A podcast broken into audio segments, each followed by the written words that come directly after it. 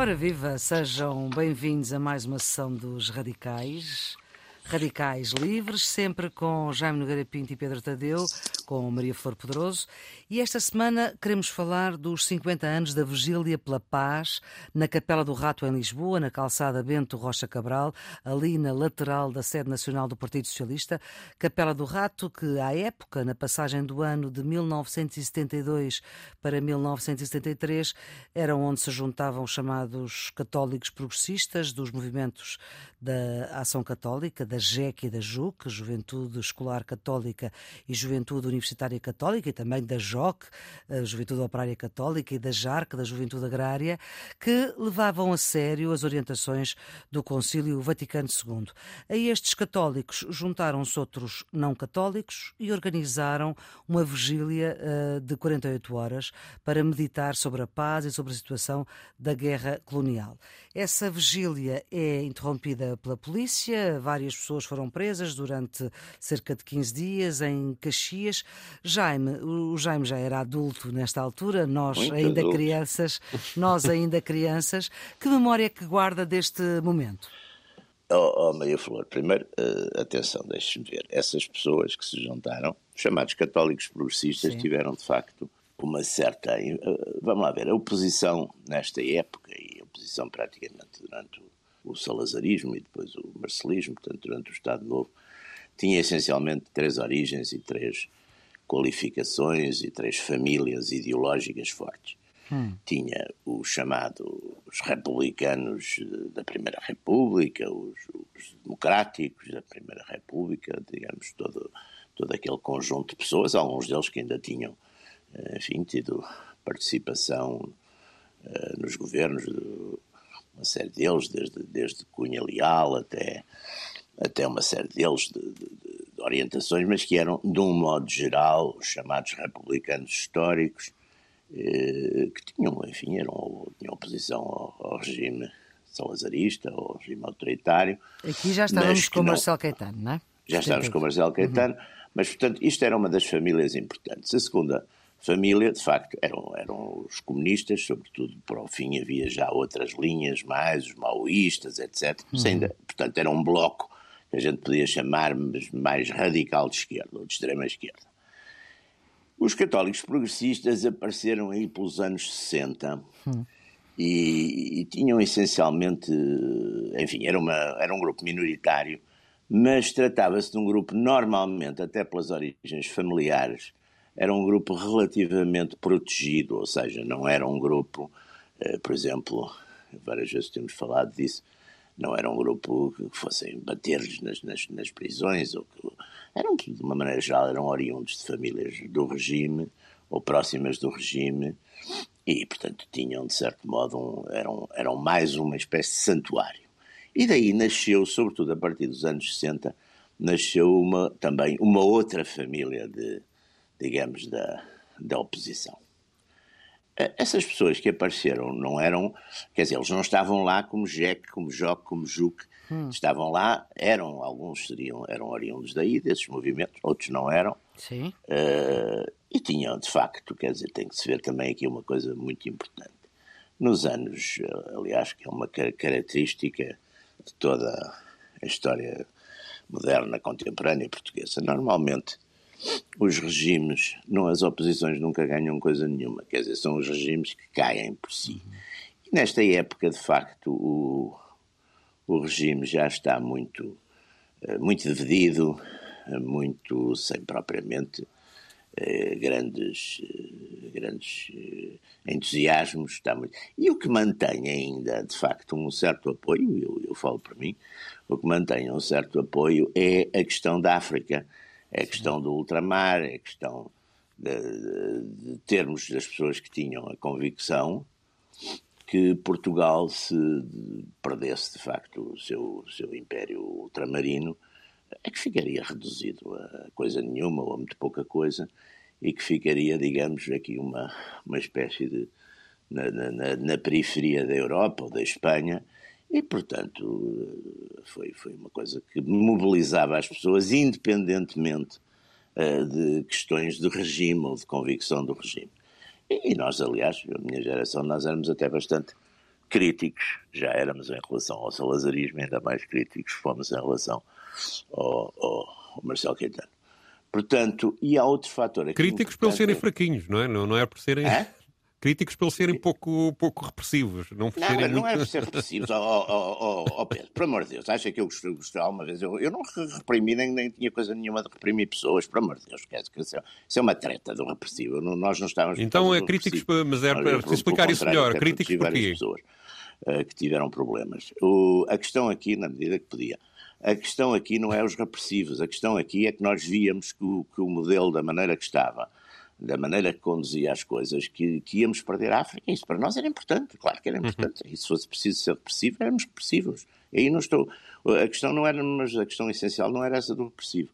A questão aqui mais importante é que, de facto, uh, não havia já. E, e, e, há uns sinais da Igreja muito curiosos, que é aquela famosa, aquela famosa.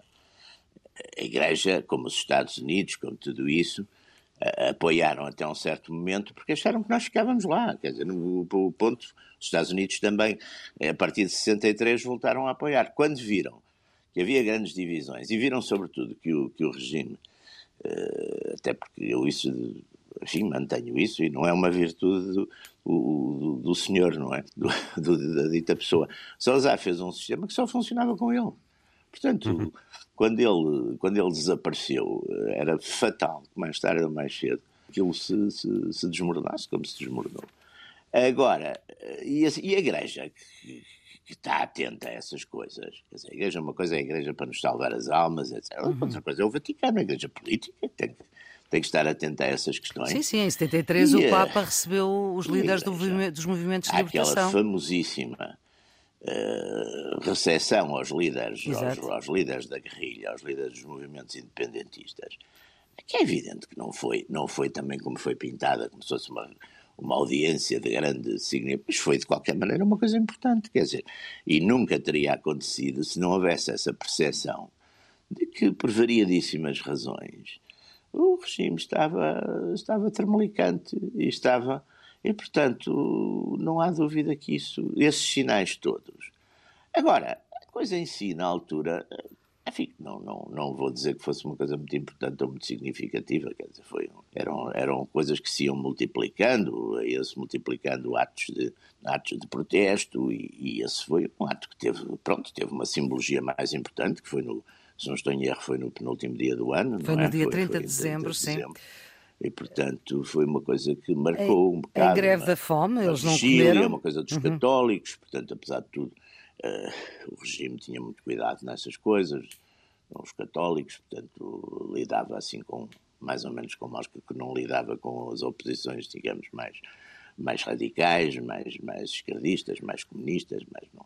Mas com os católicos tinha ali um. Portanto, uhum. foi, foi um teve um certo significado, sobretudo na sociedade em Lisboa também. Nessa altura ainda uh, Sá Carneiro estava uh, na ala liberal e no dia seguinte aos acontecimentos da Capela do Rato ele pede esclarecimentos. Pedro, uh, tu não tens memória uh, vívida do, do acontecimento, mas... Mas é um, um acontecimento realmente significativo, mas e estou de acordo com, com, com algumas das coisas que o Jaime disse, digamos, na, na descrição digamos, da contradição que a própria Igreja Católica vivia, em que, por um lado, uh, era uma parte do regime, no sentido em que o, próprio, o próprio regime se definia como sendo um, uma nação católica, não é? E havia uma evidente cumplicidade entre a hierarquia da, da Igreja Católica e, e, e, e, o regime político. Mas, por outro lado, havia, há também uh, a Igreja Católica deve obediência política ao Vaticano. E, portanto, há também aqui uma contradição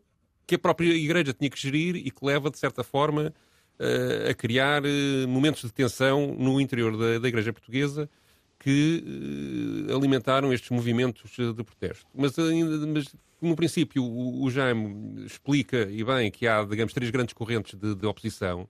Mas há uma corrente que aqui está praticamente extinta já nesta altura, que é a dos republicanos históricos. Não só porque eles realmente Sim, passaram é, à história, é.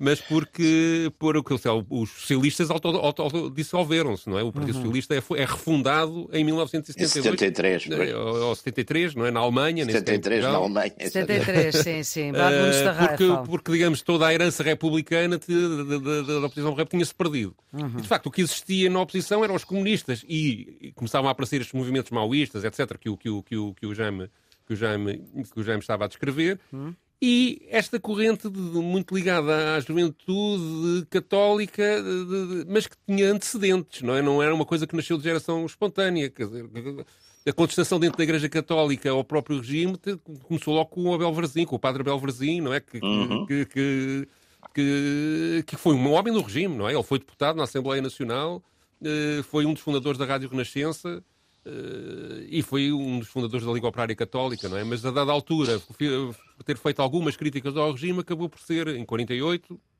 acabou por ser afastado de funções e depois como parco na, na, na, em Lisboa, na freguesia da Encarnação, desenvolveu um trabalho junto de prostitutas, etc., que o transformou, e de, e trabalhadores, que o transformou digamos, num símbolo de, de, de contestação uh, às injustiças sociais, não propriamente ao regime. Também aqui, uh, não, não, não creio que ele tenha advogado a queda do regime. Não é e isso? aqui mas, na Capela mas... do Rato também havia um padre com bastante influência. Que, aliás, não esteve presente nesta, nesta vigília, por acaso estava sim. fora. É o padre uh, Alberto Neto. Uh, Alberto Neto, exatamente. Uhum. mas que, sim, um dos motivos que aquilo é realizado ali é porque havia esse padre e havia, digamos, sabia-se que aquele padre fazia muitas intervenções nas suas missas. De, de, de, Era um padre socialmente a denunciar as injustiças sociais. Sim, muito Sim ele, era, ele era professor de religião e moral do padre António Vieira, que é um liceu Mas era um padre muito que as, que as pessoas de uma certa condição social uh, gostavam muito de ter hum. em casa e convidavam, etc.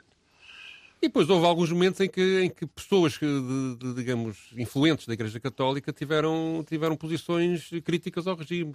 Eu lembro que um amigo meu, o Jorge Sarbando, que escreveu agora um, um livro em que, em que colige uh, crónicas que Jorge Sarabando, jornalista. Sim, sim, sim.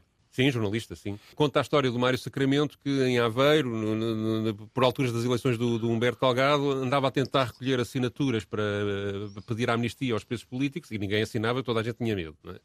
E ele lembrou-se foi ter com E Aveiro, que Aveiro havia sempre E Aveiro havia uma tradição. tradição sim, sim. sim. E ele lembrou-se de ir uh, ao bispo, ao Dom João Evangelista de Lima Vidal, a ver se, talvez, se ele assinasse, os outros todos assinassem. E, o, e ele estava à espera que fosse uma conversa complicadíssima e que estivesse ali. E o bispo, o quê? Amnistia para os presos? Sim, senhor, assino já. Foi uma coisa, uma conversa de 5 minutos. Uhum. E a partir dali ele conseguiu ter um abaixo assinado, assinado por pessoas que.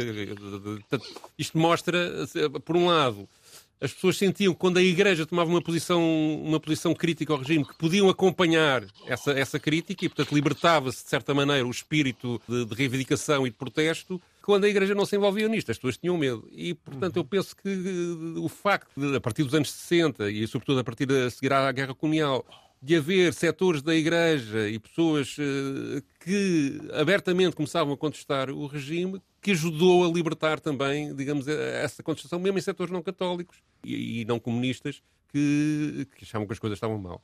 Há aqui também outra coisa que me parece que se mistura com isto, portanto, que são dois, dois, dois fatores que não têm diretamente a ver com que é um fator que não tem diretamente a ver com Portugal, que é a interpretação que é dada ao Concílio Vaticano II, que tem componentes progressistas, mas também não tem, tem componentes conservadoras. Portanto, há aqui, às vezes pensa-se que o Concílio Vaticano II que é uma coisa extremamente revolucionária. Eu, eu, a minha interpretação daquilo que, que li sobre o assunto é que é uma tentativa da Igreja para não se deixar ultrapassar no tempo e recuperar terreno, até pelas, pelas ideologias que, que, que, digamos que estavam, que estavam a, a, dominar o mundo, desde os liberalismos capitalistas uh, até ao comunismo, não é? E, portanto, quer preciso Sim. reagir a isso, não é?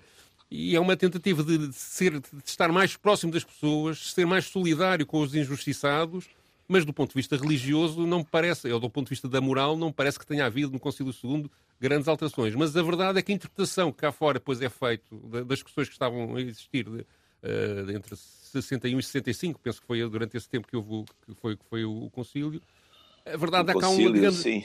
Há, há, há, há, uma espécie de libertação de caixa de Pandora dentro da própria, dos próprios católicos que faz uh, com que haja, por exemplo, em Portugal, o, o Pato Felicidade Alves que, que, que, que, se casa, não é? E que acaba por, por, E que também era Mas um padre foi da mais oposição. tarde, o padre, o padre foi mais tarde, foi mais tarde. Já foi no tempo do Marcelo, que saiu Sim, do, foi no tempo do Marcelo. do pároco de Belém, já foi. E que se casou. Foi, que se casou foi- e criou- anunciou, e- aliás, na e- última missa, anunciou que se ia casar. Exatamente. Foi E acabou, por- acabou por ser excomungado. Eh, depois, mais tarde, foi, foi o Dom José Policarpo eh, acabou por, por, por, digamos, fazer uma excomungado. Não reconciliação. sei se foi. Vi na biografia dele que sim, mas... mas Sim, eh, não sei, por acaso não sei. Porque o cardeal, o cardeal, isto também é importante, o, o cardeal Cerejeira era um homem que teve um papel muito importante em aproximar a Igreja, a Igreja eh, em Portugal, a Igreja Católica em Portugal, de Roma, porque a Igreja Católica, até mais ou menos até o cardeal Cerejeira, era uma igreja que tinha uns certos aspectos galicanos, ou seja, tinha alguma, não era assim uma igreja muito próxima de Roma. E o Cardeal Sageira teve esse mérito, além de ser um homem culto e com, com trabalhos, com estudos muito interessantes, etc. Mas depois não era uma pessoa disciplinadora, digamos assim. Aliás, é curioso que ele e o Salazar, que eram, que eram próximos, mas o Salazar tem vários, várias passagens em que diz, nomeadamente, isso até o embaixador Franco Nogueira, lá nos, livros, algumas memórias sobre isso, cita essas, Salazar. eh, quer dizer, o, o Sua Eminência, que diz ao Salazar, Sua Eminência, que teve sempre um espírito mais liberal que o meu, portanto, o, o Salazar, que tinha aquele sarcasmo, tinha aquele humor sarcástico e tem várias referências a isso. E isso também criou alguma. Porque tinha havido, lá está, oh, Pedro, e não falámos, tinha havido aqui, por exemplo, a famosa, o famoso caso com o Bispo do Porto. Sim, em 58. António Dom Ferreira António Ferreira Gomes. Gomes. Sim, sim, Dom sim. António Ferreira Gomes, que aliás foi um homem até muito de direita radical nos anos 30, até muito mais. A carta de Dom António Ferreira Gomes ao Salazar. Salazar era uma carta, até era uma carta muito respeitosa.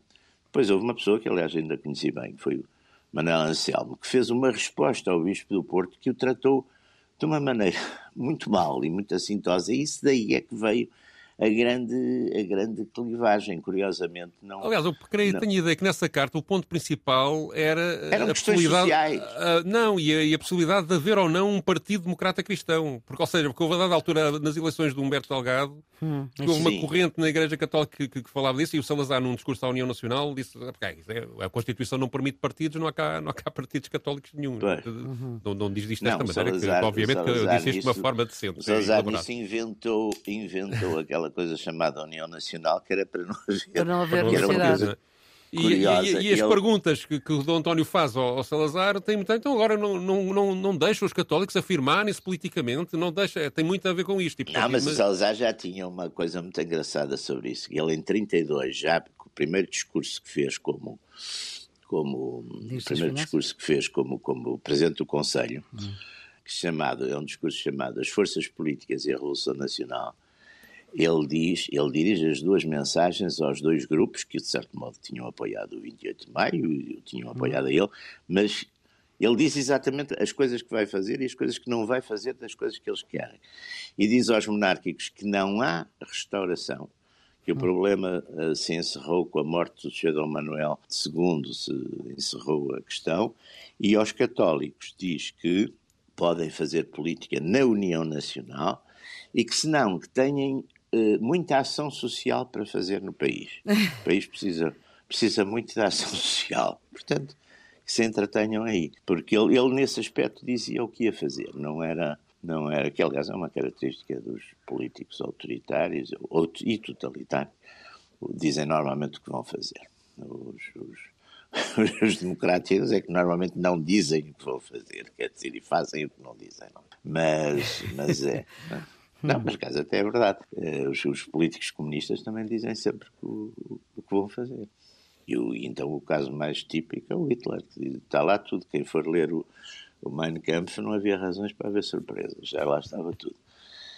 Mas é, mas não, mas esse, esse Sim, mas esse essa, mas essa carta do, do Dom António, do Bispo do Porto, é, é de facto marcante. E há, e há também esta, esta coisa da ação católica, ou seja, que, que- que é criada nos anos movimentos da ação 30, católica, não é? sim. E que, e que, Sim, e sim, depois- ação e- católica. e- sim. Pois, ação E que há católica uma aproximação em relação a. E que tem, são pessoas da, da Igreja que depois têm uma É. aproximação a, a, a quem é mais pobre, quem, está, e quem sofre Sim, mais, e, sim. quem, Mas e que leva de facto a, e, que, e que leva a criar algum sentimento de indignação perante a inoperacionalidade das autoridades em resolver esses problemas concretos das pessoas. Exatamente, que era e também. Que, e que, era e que, também que motiva aquilo... estas posições, não é? Sim. Mas diga, sabe, diga, também já. era aquilo, o, há bocadinho, era também aquilo que, por exemplo, na minha geração nós criticávamos muito no regime, era exatamente esse, esse lado de certo modo, pouco, pouco atento às questões, à questão social, à questão da justiça Sim. social, etc. Isso era uma questão que a gente sempre. Mas ainda para acabar do Bispo do Porto e por causa dos sarcasmos de Salazar, hum. Salazar parece que terá dito, isto são tudo coisas. Algumas estão escritas, outras não, mas esta parece que terá dito uma, uma dessas, dessas maldades dele, Salazar, desses sarcasmos, terá dito que, o, que o Bispo Porto tem muita cultura para a inteligência que tem. Isto era a propósito, a propósito, a propósito do, do, do António fazer umas referências, enfim, umas referências bastante eruditas. Fazia, eruditas, não é? E ele dizia, tem muita, tem muita cultura para a inteligência, tem demasiada cultura para a... Não, eram coisas completamente, nesse aspecto, completamente assassinas. Não é? Mas, não, mas esse problema dos, o problema dos católicos, porque como, como o Pedro estava a dizer e como estávamos, como sabemos, de facto, a Primeira República tinha sido muito, muito, muito.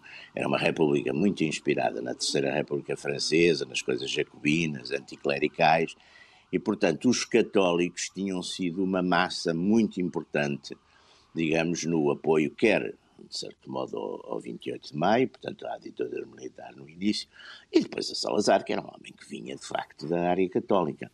Portanto, essa, essa quebra, não é, das próprias... É que, que, que, era mais, atenção, era mais uma coisa elitista, mais uma coisa que se observava uh, em algumas, por exemplo, em algumas revistas, em alguns grupos, Tempo e o Modo, quando apareceu, por sim, exemplo, sim, sim.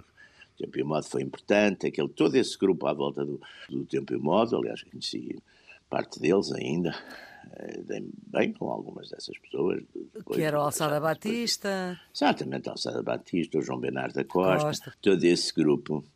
O Tempo e o Modo depois ficou uma coisa maoísta. Já no tempo sim. do, sim, no tempo do Marcelo Caetano, eu lembro-me que eram umas coisas, já não sei, eu teve ali uma volta, uma reviravolta. Mas, mas é evidente que isso, como vinha de dentro do.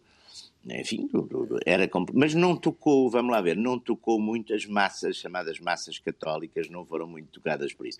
Era uma coisa essencialmente elitista, que aparecia, portanto, como, como também elitista era uma parte, por exemplo, de, da contestação, por definição, aliás, nesse tempo, por definição da contestação, da contestação universitária, vinha, com certeza vinha, quer dizer, não, não era propriamente o, o povo dos campos que andava nas, nas, nas universidades. universidades. Uhum. Portanto, é, aliás, que é normal, quer dizer, este tipo de, de sociedades, a oposição normalmente vem dos, dos grupos que têm também algum santuário, não é? Porque os outros não não, quer dizer, é mais difícil e é preciso muito há, mais coragem. Há, há, há, aqui uma coisa que me parece que a gente tem que voltar lá, que é a questão da guerra colonial. Sim. Que, ou seja, pois é, eu, não diga guerra eu, colonial, porque eu, eu, eu, eu, eu estou de acordo com... Pronto, mas então fica assim. Dizemos Guerra da África. Guerra da África. Ah, isso é para ficar... Um negócio, isso foi um não. negócio que o Ruben fez consigo que eu não estou um de acordo, mas pronto. Com, com, mas eu, é que, não, mas fizemos por uma coisa para, para eu não ter que dizer Guerra da África. Então vamos lá, Guerra da África. E poder o, haver pessoas o... que achavam que a gente estava a falar de duas coisas diferentes. Não, pronto, mas a Guerra da África, da antiga África. Uh... Da antiga da África. E, e mas, mas que eu queria. Pronto, exatamente, porque há várias guerras exatamente, em África, não é? Uhum. Guerra em África, exatamente. Uhum. Olha, agora, este fim de semana vou exatamente a uma conferência lá em cima no Norte, que é sobre a guerra em África, exatamente. Guerra. Ah, uh, mas diga, a, diga, guerra, a guerra nas antigas colónias portuguesas, a guerra em África. entre vírgulas, entre vírgulas. Sim. Uh, situadas em África. O, situadas Sim, em África. Sim, porque também houve colónias noutros sítios, não é verdade? É verdade, é verdade. Sim. Eu acho que estou de acordo com o Jaime Caro no início, uma mobilização no, aqui no, no, em Portugal, portanto no continente, de, de, digamos, Sim, de apoio, de, de, apoio mas a sua duração, o número de mortes foi, e, depois, e, depois, e, a, e a ida de pessoa e, e a noção de que havia uma impossibilidade de de realmente ganhar essa guerra, que ela se iria prolongar durante muito, muito tempo. Mas é, exatamente. Queriam, queriam, queriam, queriam, que é uma coisa que nos dias de hoje devíamos estar atentos, mas que hum. uh, leva a que, de facto, mesmo dentro do regime, começa a haver brechas. O próprio Marcelo Caetano chegou a estudar a forma de dar autonomia. Não, Marcelo Caetano, no princípio, no, no princípio Aliás, eu isso conheço Sim, mas... bem esse, esse período, já 68, o Marcelo Caetano, no princípio, aliás, ele no, no discurso de posse. Ele falava da é solução do problema isso. do ultramar, não é? Sim, ele, Já levantava, ele já levantava Sim. isso e até de uma forma mais, uh, digamos, mais direta do que depois saiu oficialmente, porque na altura o Presidente da República acho que, enfim, disse para não pôr isso e não sei o quê. Mas, mas Américo Tomás, na altura.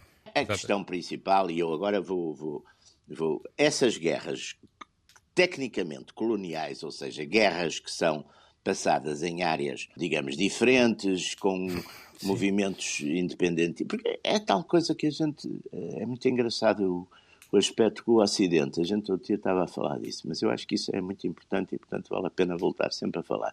O, o chamado Ocidente, ou Europa, ou Euro, uhum. o Euromundo, ou o mundo euro-americano, não há dúvida que nós, com a globalização que nos deu, numa dada altura, poder imperial, digamos, ou imperialista sobre essas áreas da Ásia, da África, das Américas Latinas, tudo isso, uhum. mas também exportamos para lá os nossos conceitos de independência, de justiça, de não sei. E, portanto, esses conceitos, numa dada altura, também se viraram, contra nós. curiosamente, hum. contra, contra a contra, nossa própria contra... hegemonia.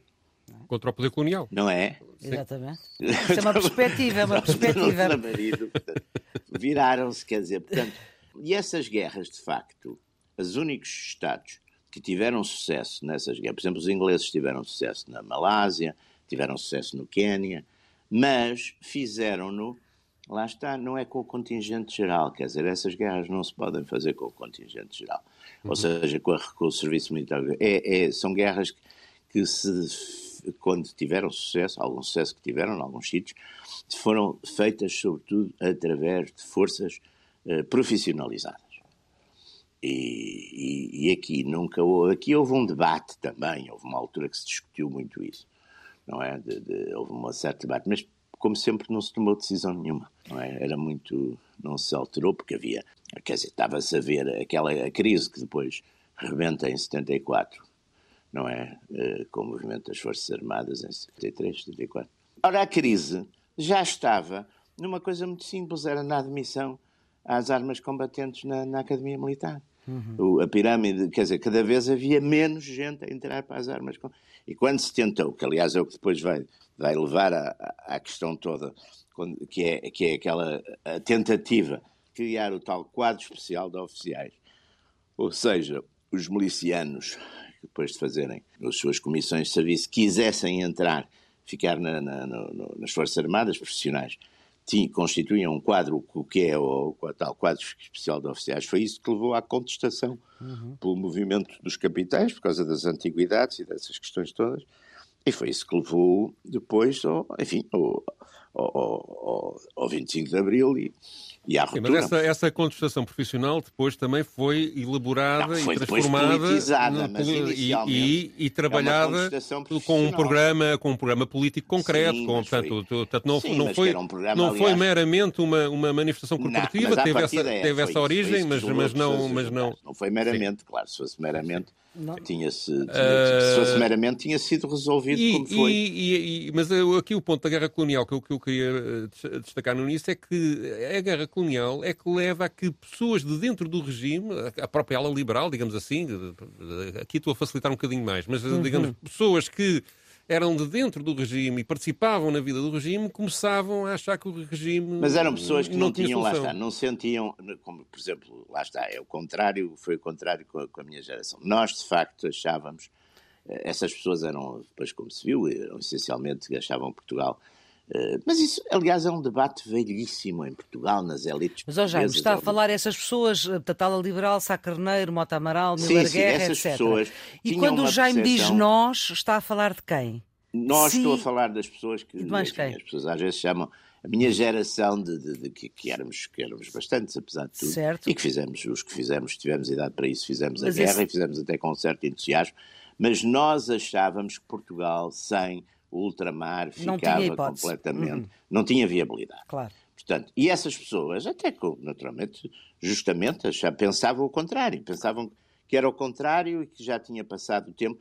Eu agora vou dizer uma coisa. Eu até sabendo o que sei hoje, naturalmente, quer dizer, até porque até vimos uma coisa muito interessante, é que mesmo a ideia que o, o, o aliás, aí, aí é o, o Salazar e o Dr. Franco Nogueira também, tinham a ideia que Portugal, se não tivesse soberania política nessas áreas ultramarinas ou coloniais, que perdia completamente toda a influência. Aliás, baseados numa coisa que era também, de certo modo, errada, que era que todo o mundo se precipitava para lá para ocupar, para, uhum. para, para enfim. Para... Mas o Jaime Olha, a dizer. Isso não era verdade, quer dizer, isto Sim. como a gente viu depois com o, o, o que aconteceu. Era importante para nós, mas naturalmente até alguma dessa influência podia-se, tinha-se mantido, até como se manteve, curiosamente, apesar dos, dos termos em que as coisas aconteceram. Muito bem. Portanto, Antes de ouvirmos o registro que o Pedro escolheu para este programa, o Jaime estava a dizer, sabendo o que sabe hoje? Não, sabendo o que sei hoje, por exemplo, claro que a gente, nós também somos todos, usando agora assim uma, aqui uma palavra mais erudita, somos todos um bocado hegelianos, portanto nós racionalizamos o acontecido. E sabendo o que sabe hoje? Ficar, para não ficar Portanto, sabendo o que, o, o, o que sei hoje, naturalmente teria, teria tido outra posição, não sei, até admito, sabendo o que sei hoje. Agora, não me arrependo de nada do que fiz. Certo, outra posição, o que, que significa que uh, Portugal pode ser viável sem as colónias. É? Podia, talvez, exatamente. Okay. A, gente pois viu, bem. melhor ou pior, bem sei que hoje também somos, já, já fomos passados, agora não é? Foi pela Roménia. Agora... Mas ainda não fomos, e é preciso ver todos os indicadores, porque só, só em alguns ainda não fomos, é para Sim, 2024. No, enfim, eu, como eu vivi quando isto Olha era. É que eu não queria viver para, para a Roménia. Pois, é? Por isso é que eu estou a dizer que são. Eu não queria ir viver para a Roménia nesta altura. Não, eu, no tempo, você no tempo do Ceausescu. O Ceausescu era pior, era pior. Era pior. Era péssimo. E vamos ver. E vamos... Muito mau ambiente, muito mau ambiente. O Ceausescu era horrível. E vamos ver se as previsões se confirmam, porque geralmente essas previsões Sim, têm tendência a não se confirmar. sem Roménia. Sim. Vamos esperar. E é para 2024, não é para já. Pedro, o teu registro para esta nossa conversa tem que ver aqui com o programa da Antena 1 da Esmeralda sim, um Serrano. Um, sim, um programa foi feito em 98 que fez um balanço histórico ao milénio, ao fim estávamos a chegar ao, ao, ao, ao final do milénio. Sim. Era uma série chamada Era uma vez um milénio que dedicou dois episódios ao marcelismo e à oposição católica. Ah. estes episódios foram realizados pela Esmeralda Serrano. E um deles, a 12 de maio de 98, transmitido nessa data, há uma entrevista do Fernando Rosas ao Nuno Teotónio Pereira, que foi um, uhum. um arquiteto que participou, foi uma das pessoas que participou nesta vigília na Capela do Rato. Ele conta que houve um antecedente, que foi a 31 de dezembro de 1968, quando cerca de 150 católicos estiveram na Igreja São Domingos em Lisboa a fazer também uma vigília, que nessa altura não teve incidentes com a polícia, uhum. isto para assinalar uh, uma vigília pela paz, portanto já também implicitamente uh, de crítica direta, uh, não, não implicitamente, não, de crítica direta à guerra colonial, uh, uma vigília pela paz, aproveitando um, que o Papa Paulo VI tinha estabelecido que a partir desse ano, todo o dia 1 de janeiro seria o dia, todos os dias 1 de janeiro seriam dias mundiais da, da paz. paz. E então em 72 eles repetem esta vigília que entretanto depois acaba, acaba com alguns deles presos e com 12 pessoas despedidas da função pública e é esse relato que vamos ouvir dois anos antes, tinha-se feito o reconhecimento da igreja, na igreja de São Domingos. Sem incidentes? Sem, sem incidentes. E é curioso porque houve a missa da meia-noite celebrada pelo Cardeal Sergeira e, e, o grupo foi ter com ele, à saída, à saída da. Quando ele saía da igreja, fomos ter com ele e anunciámos que íamos ficar ali toda a noite em oração pela paz. É, e ele não objetou, não opôs resistência. Ele encarregou o pároco de, de, de, nos acompanhar, para ver se nos controlava, etc. E, de facto, o pároco eh, esteve toda a noite a vociferar, interrompia o que nós dizíamos, enfim, protestava, etc. Em 70, portanto? Em, em, sim, no, de, de 69 para 70. 70. Uh, e, mas já teve um cariz eh, claro de oposição ah, à sim, guerra. Sim, houve testemunhos, de, de, pessoas que tinham estado na, na, nas colónias a combater eh, e tudo isso. Um deles foi de Manuel Lopes, por exemplo, da CGTP, uhum. de Estado mobilizado. E, e, portanto, já concretamente, o que não houve foi. Eh, a polícia resolveu não reprimir. E Mas não houve bem. greve da fome da vossa parte? Nem houve... Não, não, não houve, não. não. Foi só aquela noite, não é? Uhum. Nisso, nisso mudou relativamente ao tipo de ação dois anos depois. Sim, sim, exatamente. Sim. Portanto, em 73. É, foi mais, mais, mais, ousada, não é 72 para 73, foi, foi mais ousada, porque foi os dias antes. Quais eram os vossos propósitos os então, dias antes altura? e depois declarou-se aberta, a capela declarou-se aberta para a discussão com toda a gente que quisesse discutir o problema da guerra colonial. Portanto, isso era, foi uma coisa muito mais uh, ousada e, e, que durou dois dias, se não me engano, não é? Uhum. Depois, ao, ao, fim do segundo dia, lá apareceu a, a polícia com, com, os queijos a ladrar e, e, entrou na capela, arrastou as pessoas para, para, para, para, para a esquadra do rato, que era ali mesmo ao lado. E, e depois houve uma triagem, fomos para o governo civil, depois do governo civil passámos lá à meia-noite, houve uma triagem aí, foram 15, então para que os considerados que eram os cabecilhas, cabecilhas. Da, da, ação. Exato. Uh, e estivemos eu... lá 15 dias, mais ou menos. Quer dizer, uns, uns tiveram menos, uns tiveram mais, foi só 15 dias.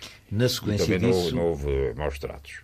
Pronto, aqui fica este relato feito por, pelo arquiteto Nuno Eles aqui enganam-se na, nas datas. Depois fui verificar isto já Sim, depois de ouvir o depoimento. É, é de o, o, primeiro, o primeiro incidente, a primeira vigília é 31 de dezembro de 68, quatro anos antes é. desta. Mas isto Mas, a memória às vezes atraiçou é, Não, e a pergunta, e a pergunta que o historiador Fernando Rosas faz é: ele é que avança um ano. E, e pronto, e são 15 pessoas. Eu tinha aqui um relato que eram 14. Ele diz que são 15. E eu ainda me cruzei profissionalmente com o Manuel Lopes, também uh, eu, também da, eu. da, CGTP, que era da LOC ou da JOC. Era, era, era. era da, da, da Juventude Operária Católica, ou da Liga Operária Católica, talvez. É, é. Era da corrente católica da CGTP Exatamente. E, foi um, e foi um proeminente dirigente, uh, dirigente da, da, da, Central Sindical. É verdade. Mas uh, aqui, uh, eu também gosto deste comentário final do, do Nuno Teutónio Pereira ter sublinhado que não foram maltratados. Porque, porque, apesar dos cães na igreja, que é uma coisa cães, estranha. Mas quer dizer, durante a prisão não foram espancados, não foram, claro. que é uma grande diferença de tratamento, que aliás o Jaime falou disso ao princípio, temos as pessoas, as pessoas de, de digamos, de, de, de, classes mais elevadas, dos filhos. Eram filhos de família. Sim, de uma certa condição. Não, não, de uma certa não. condição não normal ao contrário dos, dos comunistas, que eram. Eu no outro dia tive, tive uma. Os comunistas que é, não fossem de uma certa condição, Pedro. Eu vou contar um episódio com o, Domingo, com o Domingos Abrantes aqui há poucos dias contou numa entrevista que eu lhe fiz, numa, olha, num cineclube de Santarém. Mandámos aqui, aqui há tempos a falar sobre cineclubes uhum. e descobri que é um cineclube em Santarém. Que é um episódio, não, não vou contar pelo horror da, da coisa, é pelo, pelo, pela curiosidade, que é muitas das vezes foi preso, teve sujeito a tortura de sono, portanto, vários dias a, não, a, não, a, não, ser, a não, poder, a não poder dormir e a levar eh, pancada frequentemente. E já numa grande estado de debilidade, a dada altura chegam-lhe com um capacete cheio de coisas eletrónicas, ele recusava falar, não é? Ele nem o nome dizia, a técnica dele é, eu, eu não dizia nem o nome dizia, que era porque se, se eu abrisse a boca podia depois vir uma torrente de coisas que eu não queria dizer. Portanto, eu nem o nome dizia. E então eles vão com um capacete cheio de coisas aparentemente elétricas e eletrónicas. Vamos pôr este capacete na cabeça e vamos adivinhar os teus pensamentos. e isto, e isto, e ele diz, pá, na fragilidade em que eu estava e já no estado em que eu estava, eu, houve um momento em que eu achei que aquilo era a sério, que era possível e que eles me iam tirar da cabeça aquilo que eu não queria revelar. E, portanto, os métodos de estrutura, de facto, eram muito imaginativos na, naquela altura. E ele, a verdade é que também eh, nem lhe tiraram nada da cabeça e ele também não falou. Mas, portanto, este tipo de tratamento era muito diferente do que era dado a estas claro, pessoas. Sim. Eh, que, depois, que, do, que, depois do 25 de Abril, com o COPCOM, houve, deixou de haver essas diferenciações sociais, de uma maneira geral. Algumas pessoas foram bastante maltratadas, inclusive algumas, como eu já, já, já falei com, com o Pedro, eu, eu tenho amigos meus que foram fuzilados simbolicamente com, com bala de. sem bala, uhum. só com pólvora seca. Chegaram, tenho um deles ficou bastante perturbado. Sim, mas há uma, há uma diferença. Eh, claro que as pessoas que viveram isso sofreram e, e, foi completamente inaceitável. Mas, digamos, há uma diferença entre esse período que durou um ano, um ano e meio e que isso que aconteceu foram, era um resultado de um conflito que não tinha uma calção do Estado. O Estado revolucionário não calcionava isso. Ao passo que o outro período foi de 48 anos e foi de uma brutalidade e extensão que não tem comparação. Não? Portanto, sendo completamente inaceitável que essas pessoas que eu já me estava a referir tenham passado por isso e que e sofreram certamente por isso, uh, o que não deviam ter sofrido, há uma diferença entre o que se passou nesse período revolucionário, um ano, um ano e meio, em relação àquilo que se passou anteriormente. Quer dizer, o Estado revolucionário, apesar de haver pessoas que que, que, em nome dele tenham feito isso, não calcionava esse tipo de ações de maneira nenhuma. Não, calcionava, porque isto era feito por autoridades, isto era feito pelo. pelo mas não era calcionado, não, não havia nenhuma não institucionalização. Ah, ah, ah, oh, oh, Jaime, não era nenhum. Jaime, é... Jaime deixa-me lá acabar a minha frase. Não, e, não, estávamos consigo... em democracia, oficialmente. Isso é o mais importante de tudo. Sim. É que estávamos soi-disant em democracia. Mas é? uh, quer o tempo, não, não, quer a extensão, aí... quer, quer. Não havia nenhum tribunal que calcionasse isso e no, durante pois o não, não havia tribunal, havia. pois não. As pessoas eram e, agarradas e, sem culpa formada, sem coisa nenhuma. E estávamos Pronto, em democracia, que é o mais. O problema é esse. O Estado Novo. Dá-me licença que, que acabe a minha frase, Jaime. Acabe lá. Lá, pode ser? Ok, obrigado. Pode. E, portanto, acho que há uma, insisto, há uma diferença. O Estado revolucionário não calcionava de maneira nenhuma isso. O que havia eram pessoas que abusavam do poder que lhes era dado para fazer. Eram pessoas Havia eram pessoas. O senhor, oh, Jaime, ainda não acabei, aquilo deixa-me lá acabar, depois pode contestar. Jaime, Jaime, não Jaime, deixe só acabar, deixe só acabar. Se não, consigo, se não consigo dizer tudo, não compreendo onde, onde, onde eu quero chegar. E, portanto, a sua, contestação, a, a sua contestação a seguir será de melhor qualidade se me deixar acabar de, de falar. Tá ok? Então faça lá. Portanto, insisto, o Estado durante o período revolucionário, não calcionava isso. O que houve foi, certamente, pessoas que, nome, até provavelmente usando a sua autoridade que lhe era dada pelo Estado, que, que abusaram desse poder e fizeram coisas que não deviam ter feito. Isso é muito diferente daquilo que se passou durante, vou dizer até Estado Novo, já nem digo Estado fascista. durante... De qualquer dia, Pedro, vê lá. Em que, digamos, toda esta ação repressiva fazia parte da organização do Estado, além de que durou 48 anos, foi uma brutalidade que não tem comparação e atingiu muito mais pessoas. Pronto. Pronto. Tenho oh, Pedro, posso falar então? Pode, agora? com agora certeza, sim, vá. A primeira coisa é que a partir de 25 de Abril, teoricamente, estávamos em democracia, não é? Portanto, aqueles 18 meses que duraram até o 25 de Novembro, estávamos já estávamos em democracia. Segundo, portanto, todas essas coisas deviam ter desaparecido. Segundo, Sem quem dúvida, fazia isso? Ó oh, oh, Pedro, mas atenção, e outra coisa que eu, aliás, uma vez tive ocasião de dizer ao Dr. Cunhal, e isso durou, quer dizer, não durou mais tempo, porque de facto, a partir de 25 de novembro, as pessoas que faziam essas coisas ficaram neutralizadas e até tiveram que ter cuidado para não lhes acontecer outra vez o mesmo. Portanto, não tem, não tem o tempo, não é um mérito, pá, porque agora Mas o que, o que é. Está a dizer que... não, não, não, não contradiz aquilo que eu digo. Confirma, aliás. Pois não, pois não. E agora temos que. Assim ficamos todos satisfeitos. Pronto, ficamos todos satisfeitos e depois, se quiserem fazer um programa sobre o 25 de novembro, avisem que a gente faz um programa sobre o 25 de novembro. Ai, Apesar sim, de já ser fora. Já, já, já, já fora de prazo. Fora de prazo. Já, fora de prazo. já se dou. Ora bem, Pedro, tu escolheste a cantata da Paz, uma canção que se ouviu muito tempo, muitas vezes. Sim, uh... foi um poema que a Sofia Melbreiner fez para a iniciativa de 31 de dezembro de 1968, para, para aquela da, da, da Igreja de São Domingos de Lisboa. E que e ainda não hoje. iniciativa liberal, por cálculo. Não, não. E... e, que ainda hoje é muito citado. Vemos, ouvimos e lemos. E não podemos sei, ignorar. Eu muito bem. Pois o padre, então o padre Fanhais, o Sim, Francisco Fanhais, Fanhais. agarrou, agarrou, Fanhais. Nesse, agarrou nessa, nessa, nessa canção, um padre que foi depois da oposição e foi muito popular e que é um cantor que foi depois ligado aos Zé Afonso.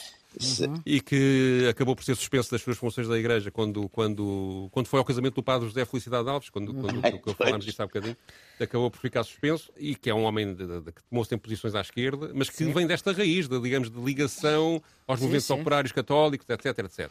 Ele fez então esta canção, que é talvez a canção mais célebre do repertório dele, que se chama claro. Cantata da Paz, que fala de Hiroshima, da África, do Vietnã e portanto, que é, que é uma nítida condenação da guerra colonial e que teve muita. É uma canção que teve Tudo muita coisas importância. Parecidas. Vai, já. e que teve. E que teve, e que teve, e que teve muita influência. É uma canção que teve muita influência nesta época, junto destes, destes jovens católicos da, da época. Pois, claro que teve. Já sabe que se nos ouve em podcast, não, não vai poder ouvir este Vemos, Ouvimos e Lemos, poema de Sofia de Melbreiner, musicado por Francisco Fanhais. Chega assim ao fim esta sessão dos Radicais, Radicais Livres, de Jaime Nogueira Pinto e Pedro Tadeu. Vejam como foram livres, com Maria Flor Pedroso. A produção é de Ana Fernandes, os cuidados de emissão hoje de Leonor Matos. Contamos voltar para a semana. Tenham uma boa semana.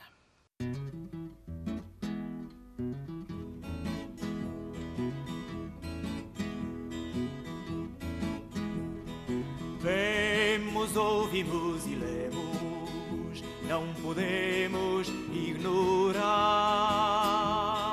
Vemos, ouvimos e lemos, não podemos.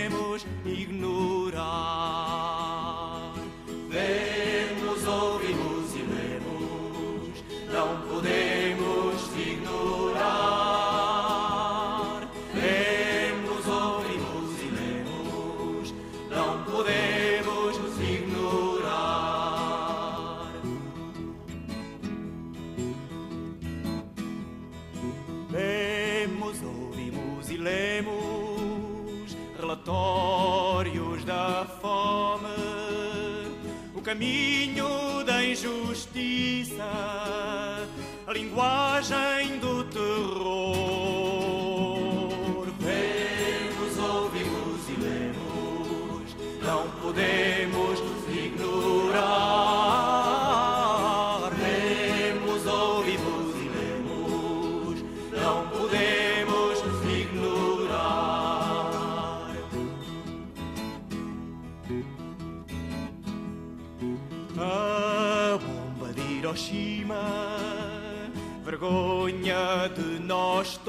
todos, reduziu a cinza.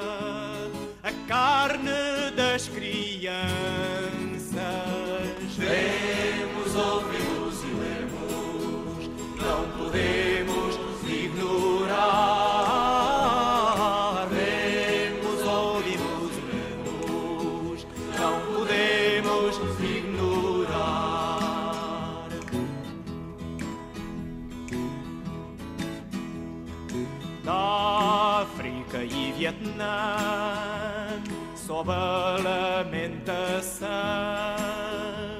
dos povos destruídos, dos povos destroçados. Vemos, ouvimos e lemos, não podemos ignorar.